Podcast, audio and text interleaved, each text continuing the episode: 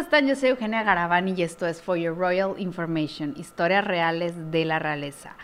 Pues esta vez les voy a platicar de unos miembros de la realeza muy particulares y muy peculiares y son estos miembros de la realeza que ya no tienen un país donde reinar, que por cuestiones políticas, por cuestiones este, de golpes de Estado, de levantamientos, de rebeliones, de, o sea, de manera este, sutil o de manera bastante... Em, pues violenta han tenido que salir de sus países y a qué se dedican, qué hacen, qué historias hay detrás. Pues bueno, el más famoso definitivamente es el Shah de Irán. Em, cuando sale el Shah de Irán de, de Irán, válgame la redundancia, cuando sale de de su país y la forma en cómo sale, la situación en la que se ve obligado a dejar el trono junto a su esposa, junto a Farah Diva, este, junto a su, la que es su tercera esposa y que aún vive ella. El Shah muere algunos años después en Egipto, pero aquí lo interesante es que el Shah tuvo como una peregrinación. Él al principio cuando sale de, de Persia, que además de todo, eh, él de Teherán sale con todo. O sea, una de las cosas que más se le criticó es que él se llevó joyas, se llevó muchísimas pertenencias, este, que inclusive la gente las consideraba que eran parte de, de su país. La, la, emperatriz Faradiva, que es una mujer muy guapa, sale inclusive, sale inclusive en las fotos en el aeropuerto de Teherán, el Shah visiblemente muy este,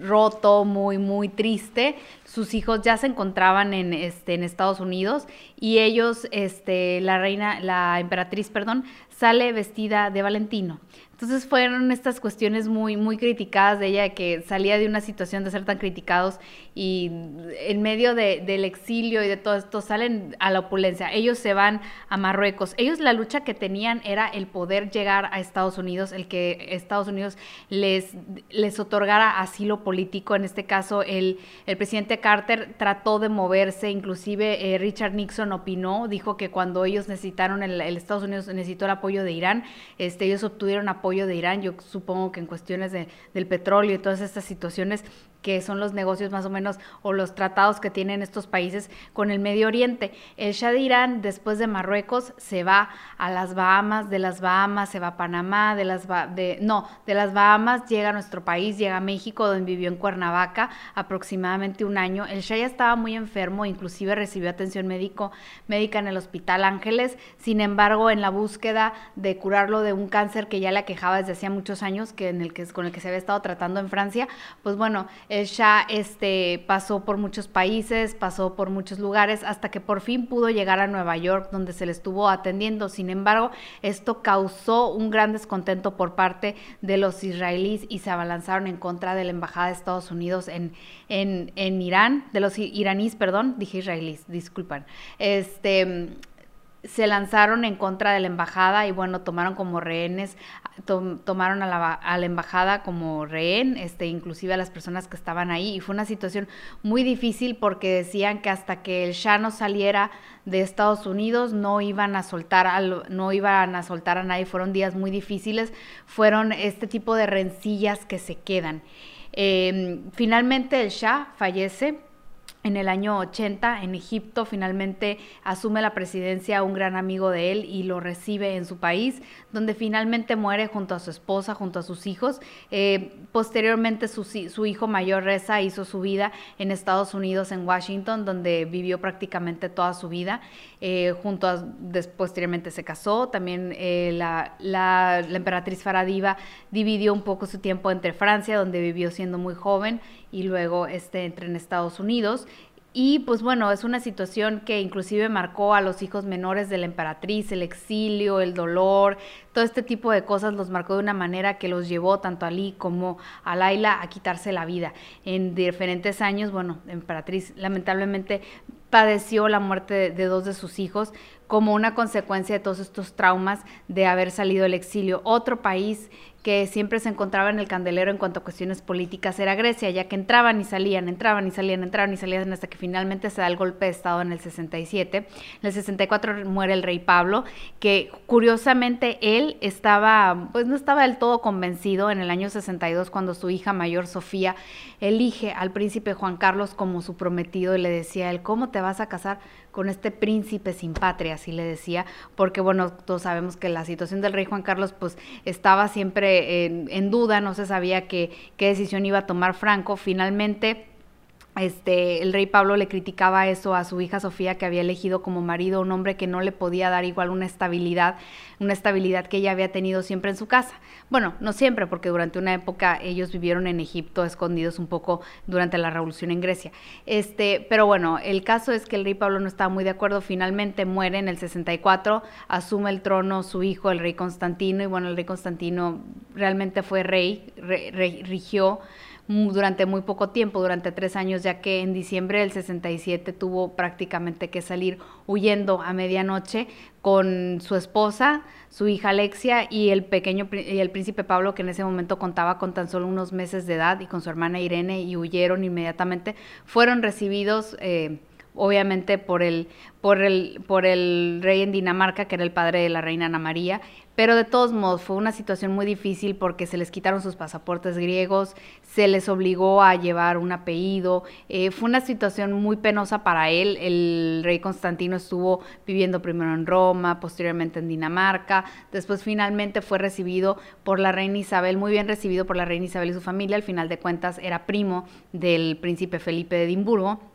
en agradecimiento a su hijo más pequeño que ya nace en Londres, lo llaman Felipe, en honor al duque de Edimburgo que lo recibió con los brazos abiertos, donde ahí vivieron durante muchísimos años, inclusive fundaron el colegio helénico para todos estos inmigrantes, inmigrantes de Grecia que salieron tras el golpe de Estado o por otras cuestiones políticas. Así muchos miembros de la Casa Real, yo les mencionaba al rey Juan Carlos, que después de que llega la guerra civil, sale Alfonso XIII, de, este, de España. Él y la reina Victoria Eugenia junto con sus hijos se van a vivir a Roma y es una situación muy, muy difícil porque, pues bueno, dentro de que vivían dentro de una dictadura los españoles, que había grupos antimonárquicos, que había gente que no estaba del todo eh, convencida de que el siguiente, la siguiente regente fuera alguien de la monarquía, pues bueno, Francisco Franco, por alguna razón, nunca vamos a saber qué era lo que él estaba pensando. Primero acepta eh, educar o tener bajo su tutela al rey Juan Carlos, que cuando llega a España era un niño muy pequeño, tenía 10 años, y lo forma y finalmente eh, lo nombra su sucesor a título de rey, que era lo que todos estaban esperando. Y pues finalmente eh, lo convierte en rey y se acaba y vuelve, la, la, Casa de Borbón regresa a España, se vuelve a convertir en una, en una monarquía y, y pues fue, pero fueron años de mucha incertidumbre, muchos años donde la reina Sofía y el rey Juan Carlos no sabían cuál iba a ser su futuro, donde inclusive tan es así que no tenía tan, no tenían dinero que la reina Victoria Eugenia de Battenberg, este, que era nieta de la reina Victoria, inclusive de Inglaterra, este, ella eh, le da una de sus joyas al, rey, al rey Juan Carlos, vende una de sus joyas para poder pagar, pues bueno, parte del banquete de la boda. Entonces, son esas situaciones a las que se afrontan los los monarcas cuando son este bueno cuando son enviados al exilio ha ocurrido con países como Bulgaria eh, países como em, inclusive eh, Francia, donde no se sabe, donde inclusive en Francia se están peleando quiénes son los sucesores de quién es el próximo rey de, de, Francia cuando sabemos que realmente es nula la probabilidad de que exista, vuelva a existir una monarquía en Francia. Entonces están peleados los Borbones franceses con la Casa de Orleans y entonces así están. Austria igual cuenta con la misma situación, sin embargo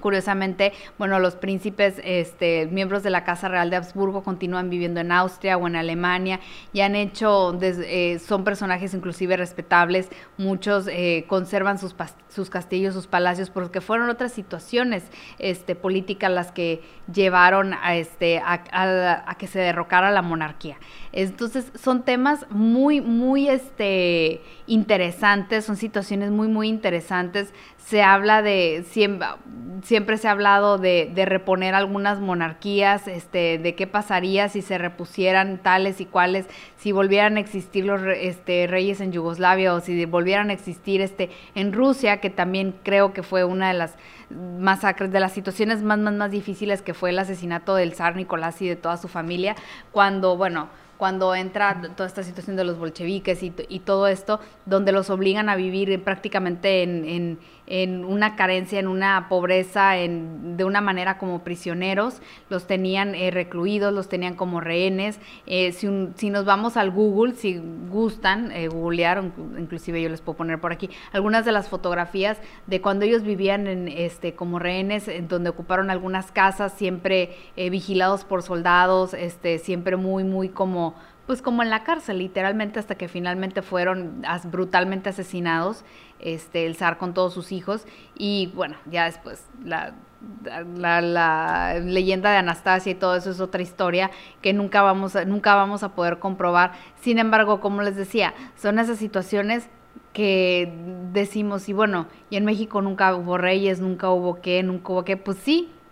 sí tuvimos dos emperadores, que fue Agustín de Iturbide y Maximiliano Habsburgo. Eh, Agustín de Iturbide, pues bueno, finalmente eh, muere fusilado, pero tiene, su, tiene este, sus descendientes. Tengo entendido que inclusive en, estos se encuentran en Europa y todavía son este eh, se, se, hacen llamar como los herederos de la corona mexicana que no existe. Y bueno, el caso de Maximiliano de Habsburgo, que ya sabemos que fue fusilado en el Cerro de las Campanas, este, por el ejército de Benito Juárez, pues fue otra situación, ¿no? Era, fue una situación entre Napoleón Bonaparte y el gobierno mexicano, Napoleón III, y este y fue fueron otras cuestiones políticas ya posteriormente pues cuando ya no ya no les hizo falta este ya no les hizo falta Maximiliano y ya finalmente bueno eh, se tomó esa, e, esa decisión, finalmente se le fusila y pues bueno, este, esa es, entonces es otra historia, pero no es precisamente un exilio, es, una historia que forma parte de, de, nuestra cultura y pues bueno, ahí tenemos el castillo de Chapultepec como muestra de que en algún momento tuvimos realeza o tuvimos miembros de la realeza que nos, que nos hicieron tan, este, que, nos dejaron un poquito de legado este, en nuestro país. Pero así, así sucede. Eh, mucha gente pide a veces que se termine por situaciones eh, eh, políticas, piden mucho que ya no haya monarquía en tal parte, ya tal monarquía no tiene futuro, la monarquía está de adorno, la monarquía está acá. Realmente no está, no es nuestra decisión decidir, por decir, la redundancia, eh, qué va a pasar con las monarquías. Actualmente las monarquías siempre van a causar fascinación, tengan o no tengan trono, formen parte de o no. En Italia igual pasó, curiosamente, este, en Italia la familia de Saboya igual, este, cuando llega el gobierno fascista, cuando llega todo este rollo de Mussolini y todo esto, eh, obviamente sale el, el, rey Humberto y la reina María José salen, se exilian en Portugal y en muchos países donde crían a sus hijos. Y pues bueno, eh, podemos ver que en muchas ocasiones, este, durante muchísimos años no, no pudieron ellos regresar a Italia. Fue realmente hace poco que el príncipe Vittorio Emanuele regresó a Italia junto a su familia, junto a su hijo Emanuel Filiberto, que es una figura muy pública en Italia y que ha hecho desde participar en reality shows hasta tener un food truck que lo tiene aquí en Estados Unidos, este, para, pero sigue ostentando el título de, príncipe, sigue siendo el príncipe de Vienes y, y Piamonte, se casó con una actriz, entonces es, es ostentar el título, pero búscate cómo vivir, o sea, porque realmente pues eh, pueden tener el título, pueden tener este, la, historia, pueden tener el antecedente, el árbol genealógico, pero tienen que buscarse su forma de vivir. El príncipe Nicolás de, Grecia en algún momento inclusive trabajó este, como reportero o como, perdón, como camarógrafo en Fox News. Este, los, han tenido que hacer un montón de cosas por sobrevivir porque pues ni ocupan ya este, un puesto, este, ni, este, ni tienen asegurado el futuro. Un dato curioso, un caso curioso fue el rey Simeón de Bulgaria, que salió siendo muy niño, que quedó electo rey siendo muy niño que realmente no fue rey porque era muy pequeño cuando sale del exilio y finalmente en el 2003 ocupa un cargo, eh, ocupa el cargo de presidente primer ministro de Bulgaria y gana las elecciones populares y regresa a Bulgaria después de 50 años para ejercer el papel de primer ministro y eso fue un hecho histórico y que em, es de reconocerse. El señor vivió prácticamente toda su vida en España, ahí se casó, ahí tuvo a sus hijos, ahí se criaron sus hijos, eh, principalmente Kirill es un personaje eh, muy público en las revistas del corazón. Sin embargo, el señor continuó este, aspirando a volver a su país y ya no podía volver como rey o como zar, como le dicen ahí en, Bulgaria, pero regresó eh, convertido en presidente de su país. Y eso realmente es algo eh, muy aplaudible, muy significativo